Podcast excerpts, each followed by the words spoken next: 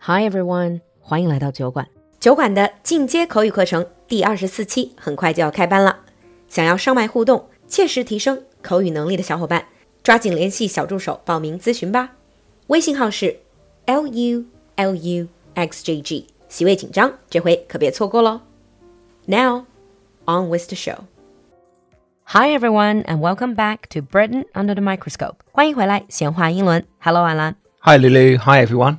Actually, I do want to say something. You mentioned like posh accents before. Okay, And yeah. everybody's saying, oh, yeah, in Britain, people can tell which class you're from just by accents.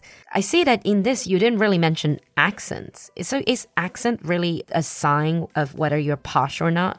To a certain extent, yeah. Accents really do show kind of where you come from. Mm-hmm. So in the UK, sometimes people say that I've got a bit of a posh accent. I don't have a typical accent from where I grew up, but that's mostly because I've lived in China for years and years and years and also been a teacher. Yeah, I don't think you've got a posh accent. No. People who say Anlan's got posh accent, you really haven't heard real posh accent. No. Yeah. That is very exaggerated. However, we did explain before, right? Even the real posh people, the old money people nowadays, sometimes they try to tone down Oh yeah. their posh accents because they Mockney. yeah, so, mockney. They actually try to talk common people accent. Yeah. Well, yeah, because nowadays only a quarter of the people who were actually interviewed in this survey actually want to be posh. To be honest, it's not that difficult to understand that because we're not just talking about money, right? We- Yeah. later on, we're going to talk about money doesn't mean that you're posh. It's not really about money and enjoyment, it's mostly about rules. A lot of this, they are privileges, but also attached to them many, many rules. You can't just be running around like other kids and doing all this random things. You probably have a lot of family rules to follow. Well, partly, yeah. I would say it is changing a lot. And to be honest, I would say that being posh is now more of a sign of identity. It's not, I would say, as it was maybe 50 years ago, certainly not 100 years ago, when being posh meant that, yes, you had to go, you went to the best schools, therefore you got the best jobs, you were probably in government. Actually, they probably didn't even have jobs. Think about Downton Abbey. Yeah. No, exactly. The idea of job and weekend is very middle class. yeah. They just had lands to inherit, castles and sort of manor houses Exactly. to inherit, and family coat of arms, heirlooms. I've met posh people in my life and Where did you meet them? university, a lot of them.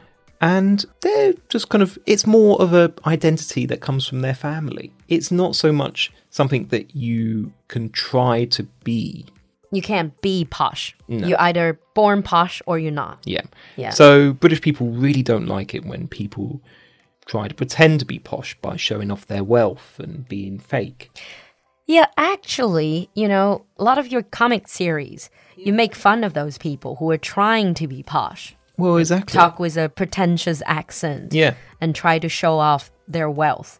So essentially, we've established that although posh is about having privileges, born with a silver spoon in your mouth, Yeah. however, money doesn't mean that you're posh. No. You can have money and have good taste, but if you're trying to copy the lifestyle of someone who is quote unquote posh, then it's seen as quite negative, particularly because being posh as a lifestyle is seen as quite negative now. The thing that I find always a little bit puzzling is that sometimes I've had Chinese students that say to me, Oh, I want to speak with a posh accent, or I want to speak with an upper class accent. Posh accent here just means probably like a heightened RP, right? Yeah.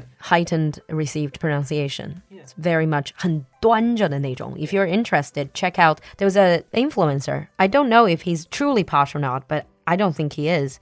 Is a British influencer who's doing a lot of um, these videos. You can find them on Bilibili uh, talking about British etiquette, but he just uses heightened RP. Yeah. And to be honest, when people say to me, Oh, I really want to speak with that type of accent, I always think, Why? Yeah, and it's really strange that you look Chinese. You are Chinese. Yeah. And if you try to have that really pretentious accent, like it's not going to come across as a plus for No. your personality. Exactly. It's going to come across as very pretentious Trying too hard as well. try, and trying too hard. So that I think it's the thing. And also the difference between let's say new money or people who are just filthy rich Mm. and like posh people. I think posh people sometimes like you can't even tell. It's the idea of old money. Mm-hmm. You can't really tell from what they wear because most likely they're not going to show lots of logos, they're not going to Oh, be no. in bling bling. Oh, God, no. It's g- very understated. Posh people, the whole stereotype is that they generally dress in tweed, Or 粗花泥, uh, Wellington boots. or like rainy boots. Yeah, because most posh people, they probably have a big house in the country.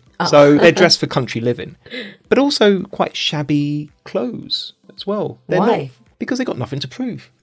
wouldn't necessarily think they have shabby clothes, but I do agree with you. I think at least the stereotype of real posh people like old money, there's a certain level of like understatement. Yeah, Yeah, instead of trying to be loud no, and all bling bling sparkly. because they don't need to. Why would they? And also they run in their own circles. Exactly. They don't necessarily socialize that much outside of the circle. Not very much, no. Yeah. Yeah.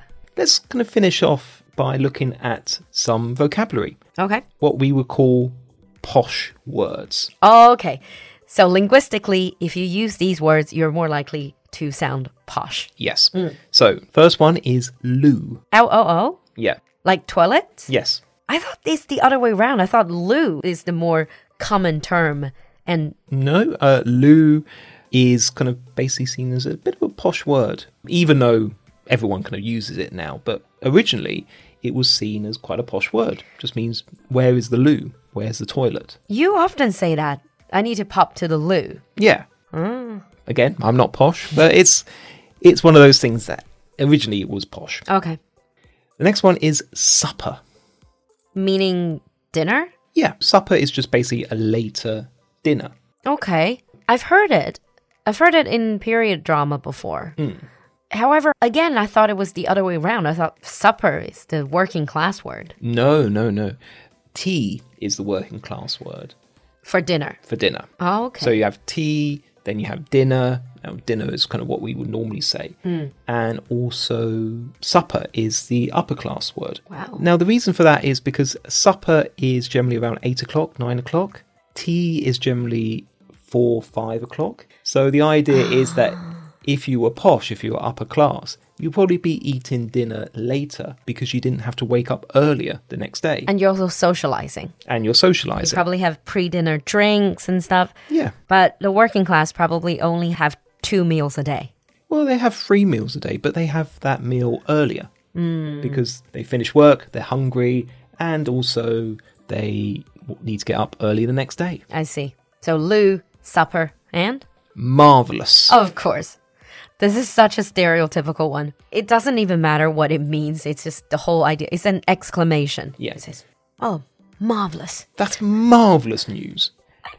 Marvelous 让我想到就中文那种，嗯，甚好。 Yeah. marvelous. It's Marvellous. Hmm. Absolutely marvelous. And the next one, terribly. Meaning very. Yeah. Right. I'm So terribly sorry. I'm awfully sorry. I'm terribly sorry. I'm awfully sorry. I'm terribly hungry at the moment. It just sounds really old fashioned. It is. It is. And the last one, gosh. Basically replacing the word God. Yeah. Basically, like, sort of, oh my God.